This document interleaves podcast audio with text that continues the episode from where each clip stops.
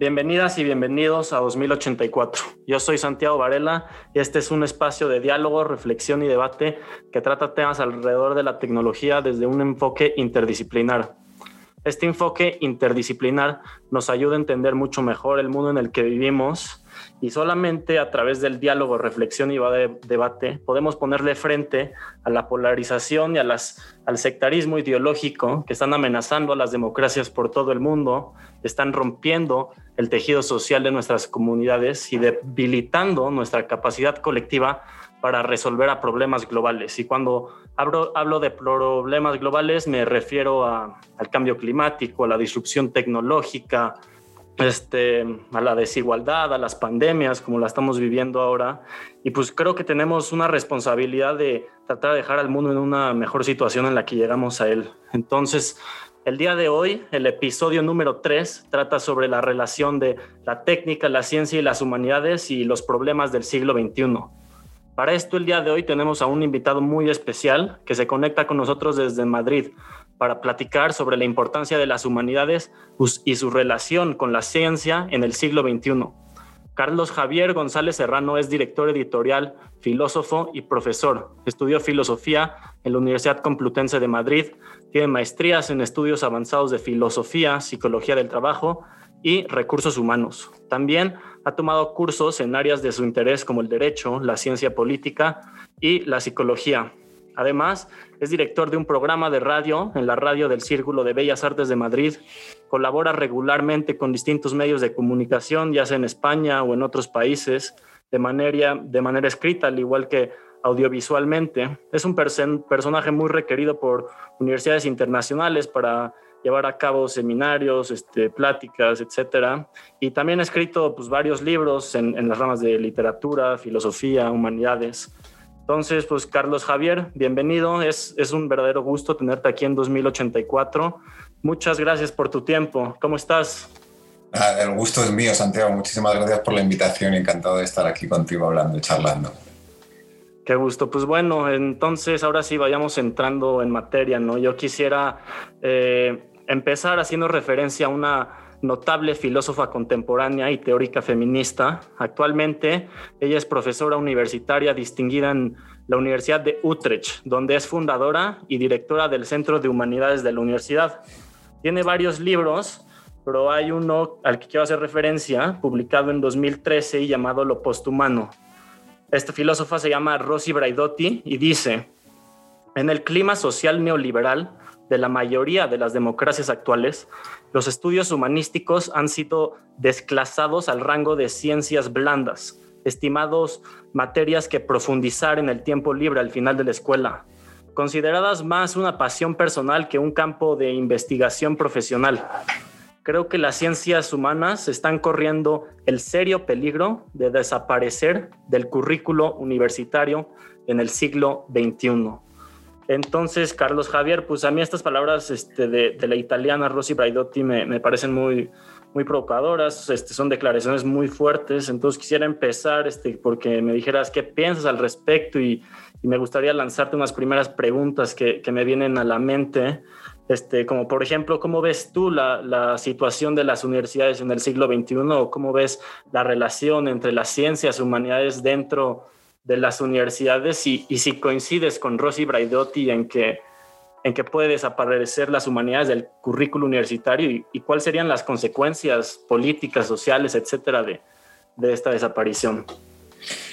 Bueno, Santiago, son muchísimas preguntas, son muchísimos temas eh, que se abren ante nosotros. Desde luego, yo estoy de acuerdo. Es un diagnóstico muy acertado el que hace Braidotti. Me parece eh, muy certero en el diagnóstico, como digo, sobre todo en lo que tiene que ver con ese, ese concepto de utilidad. Es decir, nosotros estamos acostumbrados a, tener todos los conocimientos arraigados en, lo que hoy se conoce como utilidad, una utilidad que está eh, precisamente muy muy, muy, muy, muy unida a todo lo que tiene que ver con la productividad, con una productividad que al final eh, da a luz una obra, algo así como el ingeniero hace un puente y el puente es el producto de su trabajo intelectual. Esto en las humanidades no es tan claro, no es tan claro porque, bueno, un literato puede hacer una obra literaria, evidentemente, y pone a disposición del público esa obra literaria, pero todo el trabajo que ha tenido que invertir antes eh, en, bueno, en su laboratorio, digamos, creativo, ha tenido que ver con una formación previa, con una formación previa además que se debe muchas veces al silencio. Es un silencio que tiene que ver con un silencio que nos dan las humanidades, eh, que nos crea un paréntesis mm, para poder digamos, crear una disrupción de pensamiento en la que no nos veamos obligados a actuar por actuar, es decir, que no nos veamos obligados a reaccionar. Muchas veces tú lo has mencionado, Santiago, me parece un, diagnóstico también muy acertado, eh, eh, has, aludido a esta, esta necesidad de, reaccionar eh, frente a, todo lo que sucede, a, esta polarización. Te has referido a la polarización y, desde luego aquí, por lo menos fácticamente en, España, los poderes fácticos, me refiero, lo que están haciendo continuamente, sobre todo los partidos políticos, es intentar disociar la opinión pública para que te tengas que posicionar de una manera obligada, obligadamente. ¿Esto a qué obliga? Obliga a acelerar los tiempos, a acelerar los tiempos de la reflexión. Es decir, si no hay un tiempo apropiado para la reflexión, como los griegos decían, un ocio que no tenga que ver con el negocio, estas son dos palabras latinas, otium y negotium, es decir, el negotium es lo que niega el ocio, es lo que niega el tiempo para pensar. Si no tenemos ese tiempo para pensar, estamos obligados a reaccionar constantemente para posicionarnos en un bando o en otro. Y esto de crear bandos es lo más disímil, lo, más poco parecido a lo que tiene que ver con la filosofía y con las humanidades en general. Es decir, las humanidades crean un espacio de, de pensamiento, un espacio de reflexión y sobre todo un espacio de silencio y de, digamos, de parar eh, parar el tiempo para que luego cuando vayamos a, la plaza pública, como decía Hannah Arendt, eh, podamos actuar en consecuencia y actuar con juicio propio. Y con respecto a la universidad que me decías, Santiago, perdona que, me extiendo. Eh, no sé si me has visto hablar en alguna, en alguna otra intervención, pero tiendo, tiendo a extenderme bastante. Pero es que creo que son temas bastante, bastante complejos y, y bueno, hay es, pluridisciplinar el asunto, pero también es, polifacético, entonces se puede, mm, se puede abordar desde, muchas, desde muchos puntos de vista. Respecto a la universidad, desde luego que los planes de estudio, por lo menos aquí en España, y me consta que también en otros países latinoamericanos, eh, en otros países hermanos eh, de España, eh, también están sufriendo un, no, no, solo un deterioro en términos de, bueno, pues de planes de estudio, sino también un desprestigio, un desprestigio social. Y esto se debe sobre todo a que esas propias humanidades también se han puesto a disposición del sistema productivo. Eh, muchas veces estamos, y lo estamos viendo en la universidad constantemente, estamos obligados a investigar, investigar no investigar, sino a publicar investigaciones constantemente. Y esto lo hemos visto también, también sucede en el, ámbito científico, lo hemos visto con, la vacuna, Santiago, lo hemos visto constantemente. Cuántos estudios durante toda esta pandemia, desde que surgió en, bueno, pues allá por eh, marzo del año pasado, por lo menos en Europa es cuando eclosionó, aunque en China fue un poquito antes, eh, llegó a Italia, luego a España y ya se difundió por toda Europa y luego llegó a, por allí, por vuestras latitudes pero lo hemos estado viendo continuamente, es decir, los estudios que se han publicado de continuo han impedido que se hagan estudios pormenorizados que tengan realmente un peso específico, un peso científico específico, porque estamos sujetos al aceleracionismo de este tiempo, de este tiempo que nos eh, estamos obligados a publicar y publicar y publicar, y el tiempo de la investigación es precisamente el tiempo del ocio, de ese ocio que nos, que nos pide pensar, que nos pide reflexionar y que nos pide crear ese, ese break, ese, descanso en el, en el tiempo que, acelerado en el que todos estamos eh, consumiendo constantemente y también estamos consumiendo conocimiento. Lo que pasa es que estamos eh, consumiendo un conocimiento muchas veces, mm, digamos, eh, no, no, sé cómo llamar ese tipo de conocimiento, pero claro, si, si ese conocimiento está sujeto a la cadena de producción, al final no es conocimiento valedero para siempre, no es valedero universalmente, sino que es valedero para una circunstancia muy determinada. Y eso es crear de alguna manera falso conocimiento.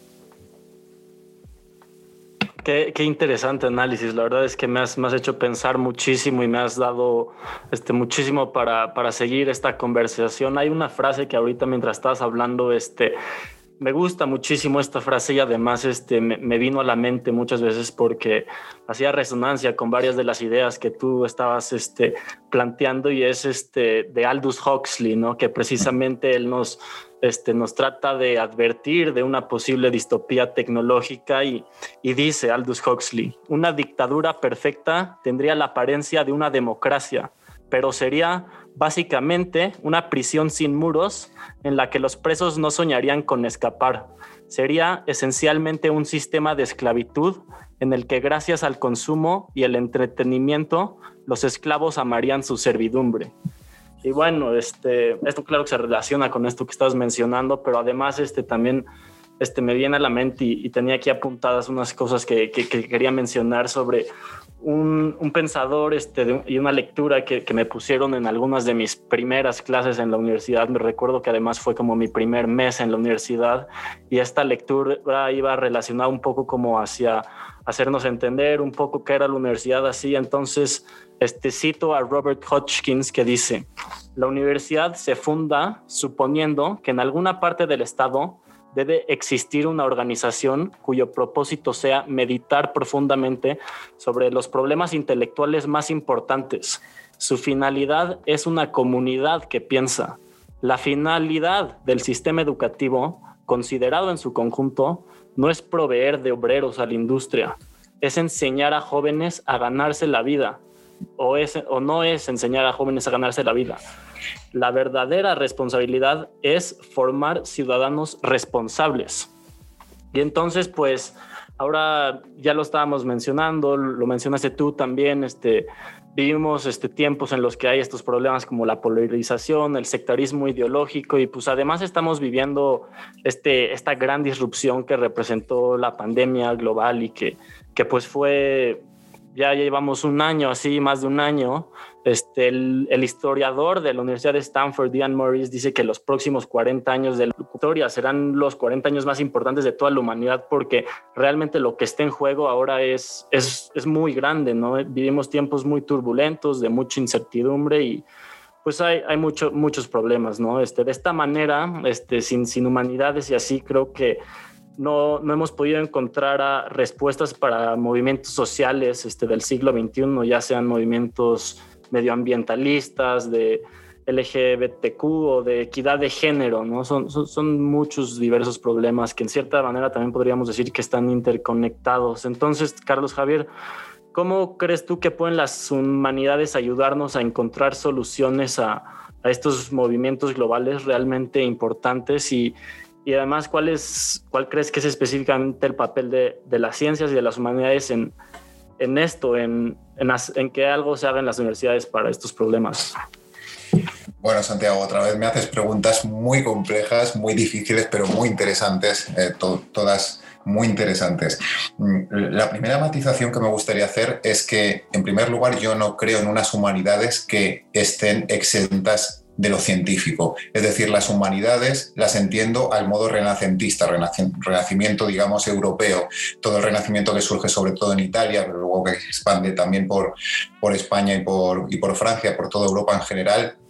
Eh, pero eh, a mí me gustaría señalar y, y, remarcar mucho que las humanidades no tienen que ver solo con el estudio de lo que llamamos normalmente las letras. No, las humanidades también tienen que recoger lo científico, la ciencia de base. Es decir, cuando digo ciencia de base me refiero a la bioquímica, me refiero a la física, me refiero a las matemáticas, eh, incluso algunas ciencias sociales, como tú como estudiante de economía también. Es decir, las humanidades son aquellas eh, aquellas disciplinas que se ocupan de, en general, de mantener vivo y vigente el conocimiento humano. Otra cosa muy distinta son las tecnologías, otra cosa muy distinta son las ingenierías. Evidentemente, son campos distintos, pero en las humanidades también quiero englobar, y creo, que lo hago con justicia, quiero englobar, eh, como digo, a todas las ciencias.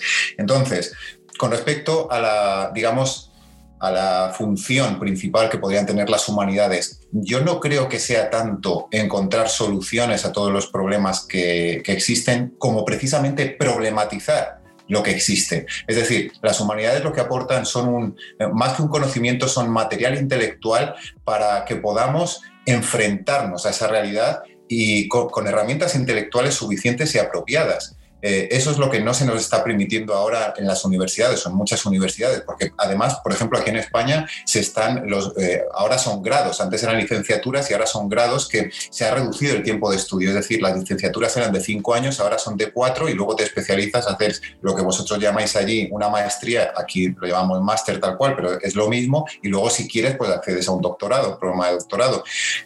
Pero claro, se ha reducido totalmente el tiempo de estudio, el tiempo de estudio en la universidad y la universidad se ha convertido cada vez más en una expendeduría de títulos. Y eso es muy peligroso porque es eh, justo lo que, lo que estabas comentando, esa cita que has mencionado, ahora mismo si la, si la universidad se convierte en una expendeduría de títulos, no vamos a crear esos ciudadanos responsables. Eh, lo que vamos a crear son obreros y ni siquiera eso, porque las facultades de, periodismo, por ejemplo, están llenas, están atestadas de alumnos y luego el mercado laboral, por ejemplo, no puede absorber esa cantidad de alumnos, de periodistas que salen, tampoco de economistas, tampoco de abogados, tampoco de, de gente de filosofía, de psicología, de derecho. Es inabordable, es absolutamente inabordable. Entonces, eh, también, eh, y aquí en el caso de España y en Europa en general, pero sobre todo en España, lo que sucede también es que tenemos una cultura muy de elitismo frente o frente no, con respecto a la universidad. Es decir, si no vas a la universidad es, es una especie de demérito. Y yo creo que no. Yo necesito también y valoro muchísimo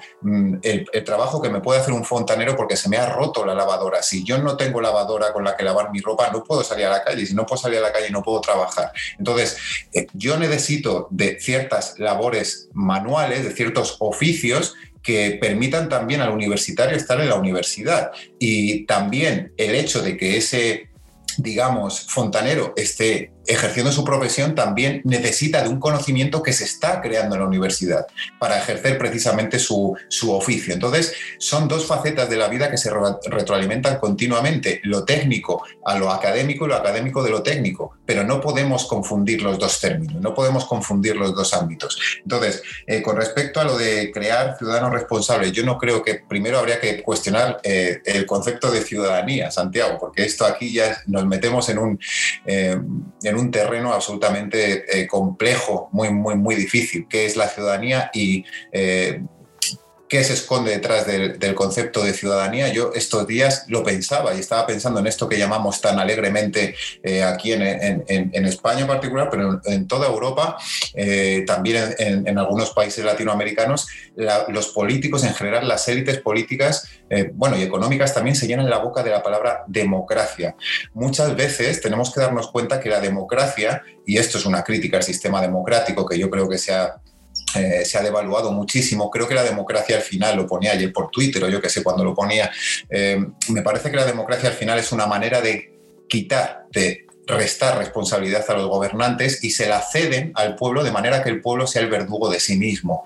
Esto es muy peligroso, porque claro, cuando nos ceden, luego también, claro, cuando nosotros vamos al gobierno y le decimos, mira, es que yo no tengo trabajo, necesito un, subsidio, necesito eh, algún tipo de, sufragio económico porque poder vivir, eh, claro, luego el Estado si te pasa a ti la responsabilidad y te dices, mira, es que vivimos en democracia, vivimos en un estadio libre y liberal en términos económicos, entonces eres tú quien se tiene que buscar la vida.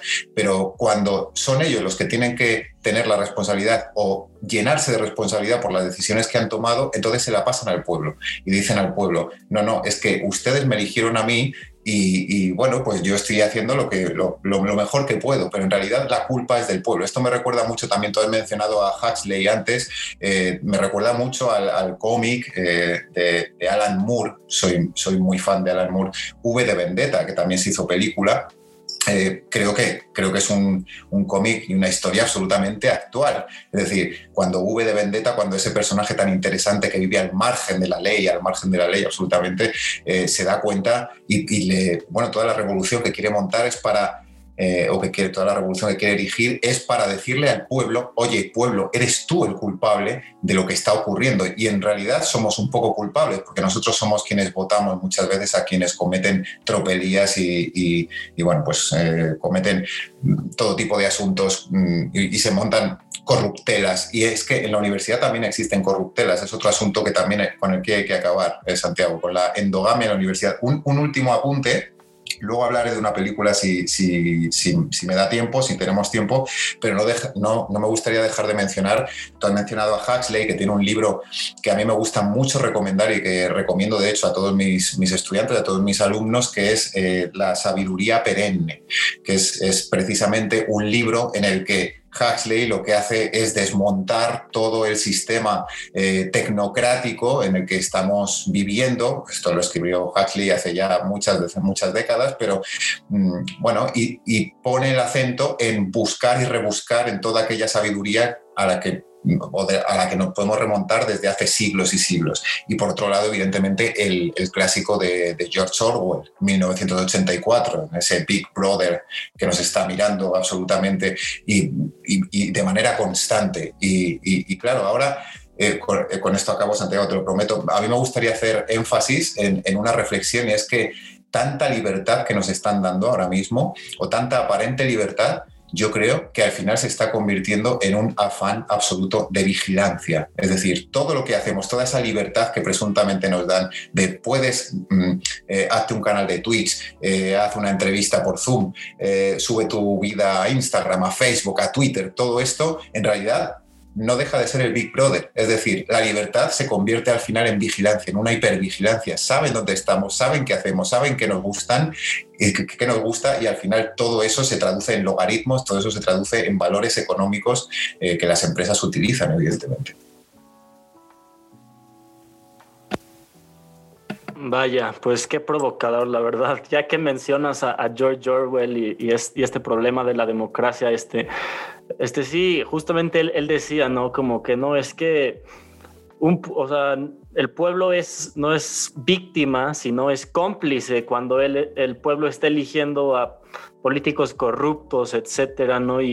Y bueno, además de, de esa crisis, las democracias también viven una crisis, este, pues tan grave alrededor de, todo el mundo porque nos hemos acostumbrado quizá por, por tanta libertad que tenemos, como lo estás mencionando, a, que ya, no vivimos la democracia día a día, ¿no? Sino cada tantos años que hay elecciones, ¿no? Cuando, cuando sea que toque ir a votar, pero quizás también es una de las razones por las que estamos llevando a cabo este, pues este espacio de diálogo, reflexión y debate para vivir la democracia así, la libertad todos los días, para tratar de conquistarla día tras día, porque pues si no se nos escapa, ¿no? Este, ya decía Montesquieu que, que la libertad extrema está muchísimo más cerca a la servidumbre que a lo que en realidad es la libertad.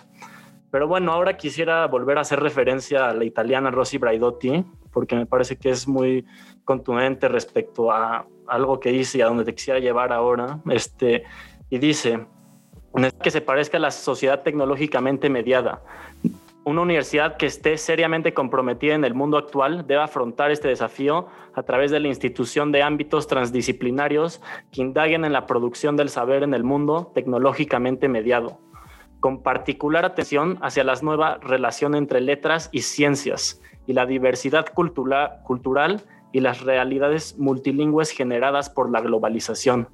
Hay más ejemplos que destacan este, sobre la importancia de, los estudios interdisciplinarios y la educación transversal para solucionar problemas globales como la desigualdad o el cambio climático. Por ejemplo, el distinguido economista francés Thomas Piketty, en su gran obra de 2019, Capital e Ideología, dice, el excesivo empoderamiento del conocimiento económico, además de su tecnicidad, también es consecuencia de que historiadores, sociólogos, politólogos y otros filósofos hayan abandonado con demasiada frecuencia el estudio de las cuestiones económicas en beneficio de los economistas. Esta actitud ha contribuido al empobrecimiento del conocimiento económico y pues bueno, esto no solamente pasa en la economía, sino este, así como la economía también se beneficiaría de darle un enfoque interdisciplinar, este, pues pasa lo mismo, por ejemplo, con campos como la, la ciencia de datos o la informática. Este, Cathy O'Neill, una destacada matemática y científica de datos, denuncia a los modelos matemáticos y algorítmicos este, de hecho de aumentar la polarización y la desigualdad y, ahora argumenta que, se necesita otra manera de, ver y de estudiar este, la ciencia de datos, la informática, todas estas nuevas tecnologías que están ascendiendo. Entonces quisiera preguntarte por último, ¿qué, ¿en qué manera crees tú que se van a actualizar o a innovar las ciencias humanas para una sociedad tecnológicamente mediada y, qué papel crees tú que, que, tienen que tomar las humanidades y la cultura en, en un mundo tecnológicamente más avanzado como el que se nos viene? Bueno, como el que se nos viene, no, como el que tenemos, de hecho. Em, no sé, Santiago, otra vez, esta, esta pregunta quizás es la más compleja. A mí me gustaría hacer, bueno, contar una breve historia. No, es una historia, es sencillamente un dato. Cuando Platón, el filósofo griego, tras, eh, eh, bueno, eh, ¿cómo decirlo? Platón decide poner su academia a las afueras de Atenas. ¿Esto qué quiere decir? Que Platón, esto no, deja de ser un signo de Platón, no deja de ser una señal a la sociedad ateniense, como que las humanidades, en este, en este caso concreto eh, la filosofía, pero también las matemáticas, puesto que ya sabemos que en el, frontispicio de la Academia Platónica ponía que no entre aquí nadie que no sepa geometría, es decir, allí se cultivaban las ciencias en general, las ciencias entendidas en un nivel global, como antes las he eh, caracterizado en mi anterior intervención.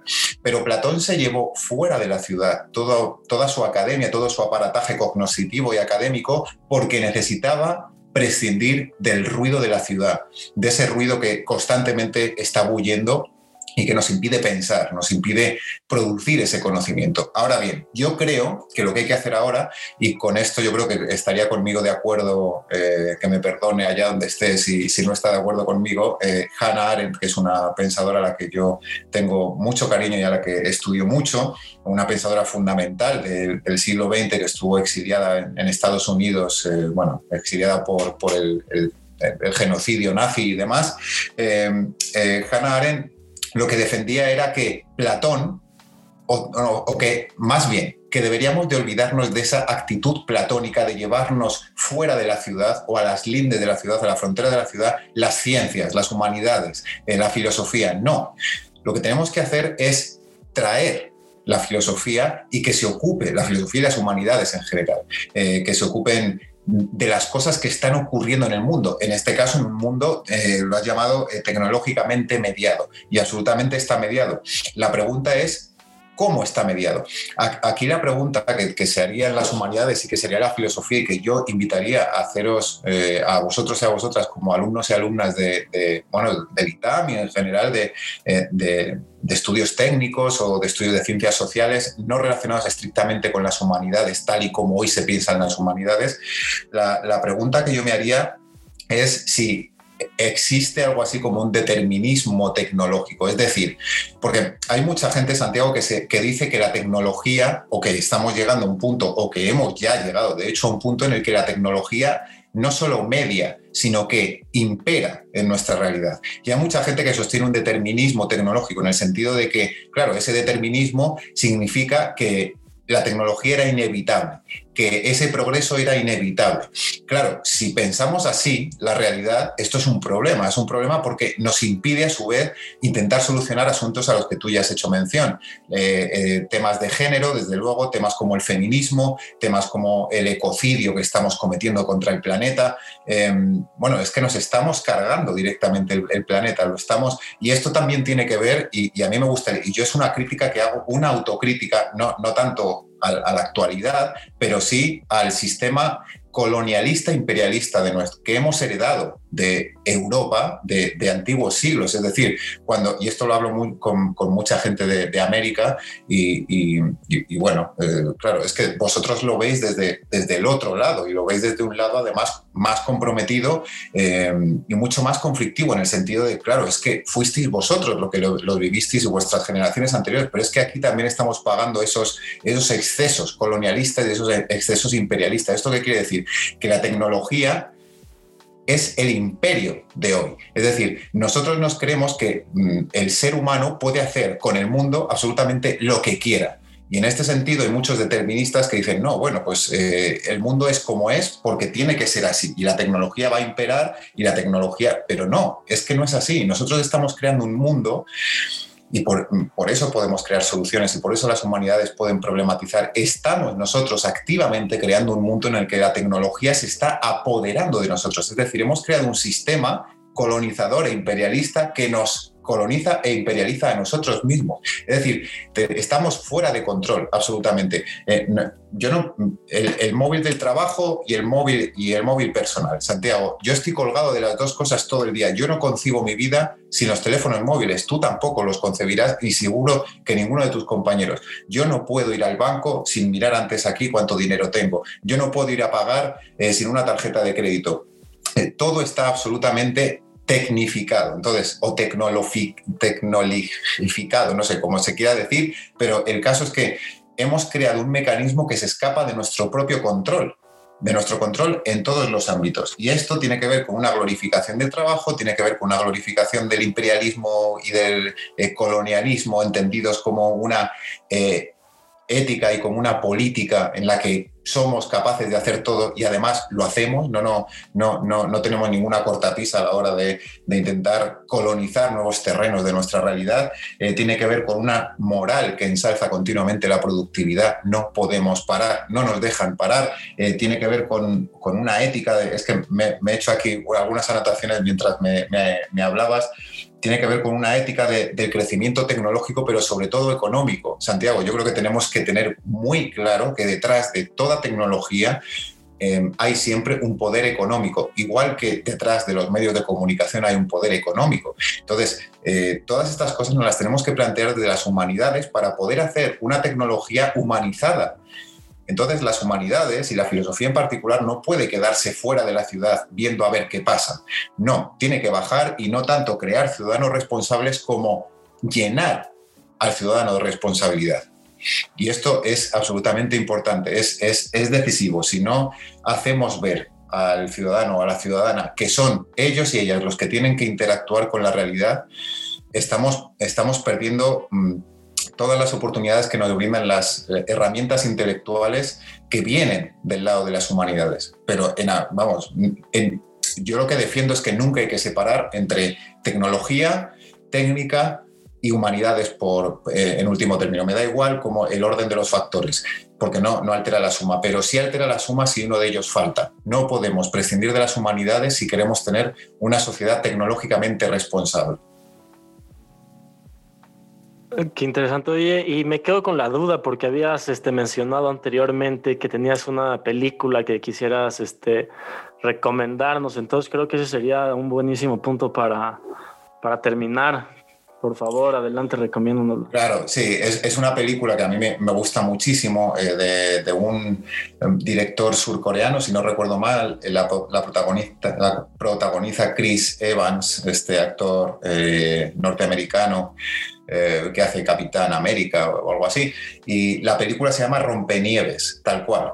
Y, es una metáfora absoluta de nuestra sociedad, de lo que nos está ocurriendo. Y yo creo que alumnos y alumnas como, bueno, pues al alumnado del ITAM, es una película que, que tenéis que ver seguro. Y muy brevemente os cuento el argumento. Es un tren que no se puede detener, ha habido un apocalipsis y solo quedan supervivientes en ese tren. Un tren que no puede parar no puede parar y dentro del mismo tren está espacializado en, distintos espacios, valga la redundancia, en la que hay una soldadesca, una élite intelectual y económica y está el pueblo que se ocupa de dar de comer a esa élite. Entonces, ¿cómo sobreviven? ¿Cómo sobreviven allí dentro? Eh, y claro, todo depende de la máquina, de que la máquina no se detenga, porque fuera hay un apocalipsis debido al cambio climático, todo se ha congelado y fuera no se puede estar, porque está todo congelado. Entonces, eh, es la metáfora de la máquina dentro de la máquina, a la máquina a la que hay que dar de comer continuamente, y luego dentro de esa máquina, las clases sociales, eh, bueno, pues todos los tipos de esclavismo sociales a los que estamos sujetos por tener que dar de comer a esa voraz máquina. Creo que es una película fantástica y está, muy bien puntuada, fue, fue galardonada nada con muchos premios y os invito muchísimo a verla. Rompenieves se llama. Pues suena muy interesante esa película. Seguro que no me la voy a perder, Carlos Javier. Y muchísimas gracias. Este, la verdad es que tienes una claridad este, muy notable este, y un, pensamiento muy, muy original que pues definitivamente disfruto mucho este, pues escuchar y tener esta, pláticas con este tipo de, pensadores críticos. Nada más quisiera este, terminar con una frase de, de Leonardo da Vinci que dice, estudia la ciencia del arte y el arte de la ciencia, aprende a observar, date cuenta que todo se conecta con todo lo demás. Y pues bueno, eso, eso sería de mi parte. Este, de nuevo, muchísimas gracias, Carlos Javier. Y no sé si quisieras terminar con, con algunos breves pensamientos este, para concluir.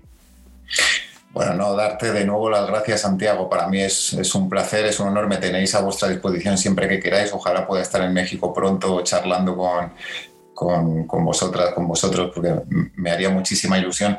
Y bueno, eh, yo creo que como reflexión final, a mí me gustaría decir que, que, no nos tenemos que tomar el progreso como una dictadura, porque desde fuera nos lo han impuesto y eso con todo lo que lleva consigo, es decir, eh, la dictadura del progreso lleva consigo la dictadura del, individuo como autogestionador y autoproductor de sí mismo, de ser empresario de sí mismo, de estar sujeto a una cadena productiva constante, de estar subiendo fotos a Instagram constantemente, de estar vendiendo nuestra vida, nuestra intimidad constantemente. Y todo esto nos tiene que hacer recapacitar sobre el modo de vida que estamos llevando y las maneras, más que el modo de vida que estamos llevando, Santiago, los tipos de vida a los que estamos renunciando eso es muy importante porque muchas veces nos olvidamos de lo que hemos dejado atrás. No porque esté en el pasado tiene que ser mejor, sino que tenemos que preguntarnos si lo que hemos dejado o por lo que lo hemos dejado es mejor o peor que lo que tenemos ahora. Y creo que ahora estamos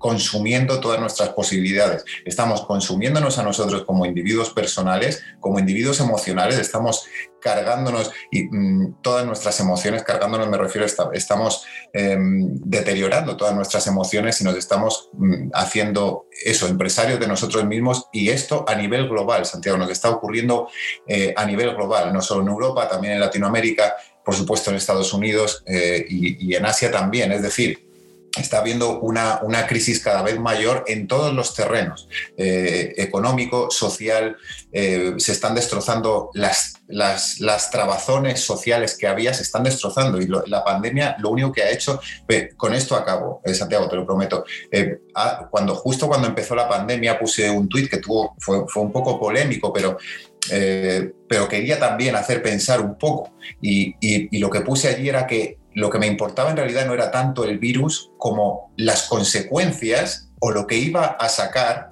a la superficie el virus. Y evidentemente el virus al final lo vamos a acabar controlando, de eso no hay duda. Tenemos muy buenos científicos, tenemos muy buena ciencia, buena tecnología, tenemos que tener cuidado porque detrás de, esa, de esas vacunas también hay poderes económicos, todos los, eh, toda la industria farmacéutica, etcétera, etcétera pero tenemos que, tenemos que llevar cuidado con, con lo que estamos haciendo eh, y para eso hacen falta humanidades, Santiago, hacen falta humanidades. Y te doy muchísimas gracias por haberme invitado y, estaré siempre a vuestra disposición. Pues voy a dejar este tu Twitter para nuestra audiencia. La verdad que yo les recomendaría a todos que, te sigan. Lo pueden encontrar en arroba aspirar guion bajo al guion bajo uno y pues bueno, esa es la cuenta de Carlos Javier, a quien ha sido un verdadero honor tener aquí en 2084. Nuevamente, muchas gracias por tu tiempo y, por tus pensamientos. Y pues bueno, eso es todo por hoy. Muchas gracias también a todos los que nos escuchan y este, manténganse atentos que se vienen cosas muy interesantes en 2084. Muchas gracias, Carlos Javier. Gracias a ti, Santiago. Un abrazo.